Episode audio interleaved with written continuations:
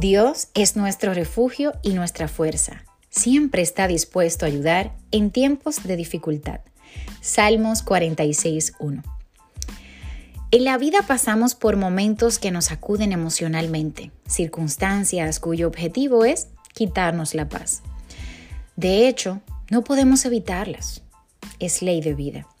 Lo que sí podemos hacer tú y yo es evitar que nos perturben permanentemente nuestros pensamientos, nuestras emociones.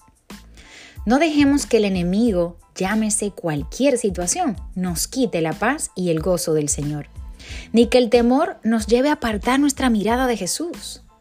Comencemos a estudiar y a practicar la palabra del Señor y a hacer fiesta en medio del desierto, porque lo que hoy es dificultad, llanto, mañana será bendición, será alegría y baile. Aleluya. Si lo crees, escribe amén y recibe esta poderosa palabra en el día de hoy.